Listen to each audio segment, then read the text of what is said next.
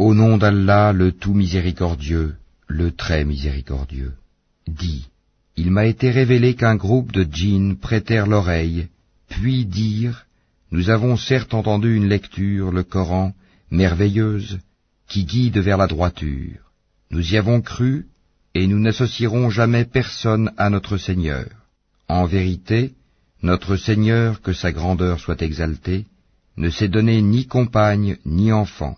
Notre insensé, Iblis, disait des extravagances contre Allah, et nous pensions que ni les humains ni les djinns ne seraient jamais proférés de mensonges contre Allah.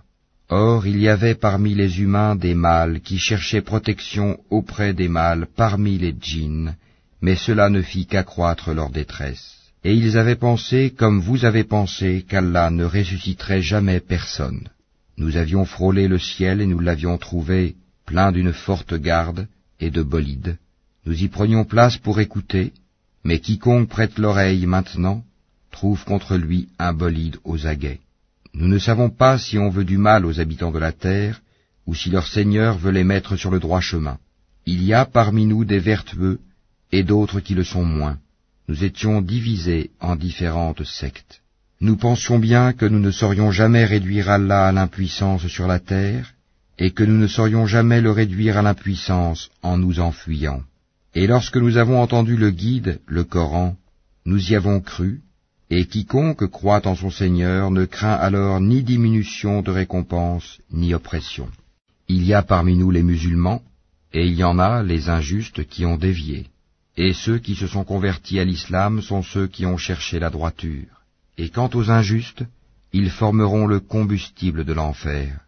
Et s'ils se maintenaient dans la bonne direction, nous les aurions abreuvés certes d'une eau abondante, afin de les y éprouver et quiconque se détourne du rappel de son Seigneur, il l'achemine vers un châtiment sans cesse croissant. Les mosquées sont consacrées à Allah, n'invoquez donc personne avec Allah. Et quand le serviteur d'Allah s'est mis debout pour l'invoquer, ils faillirent se ruer en masse sur lui. Dis, je n'invoque que mon Seigneur et ne lui associe personne. Je ne possède aucun moyen pour vous faire du mal, ni pour vous mettre sur le chemin droit. Dis, Vraiment personne ne saura me protéger contre Allah, et jamais je ne trouverai de refuge en dehors de lui.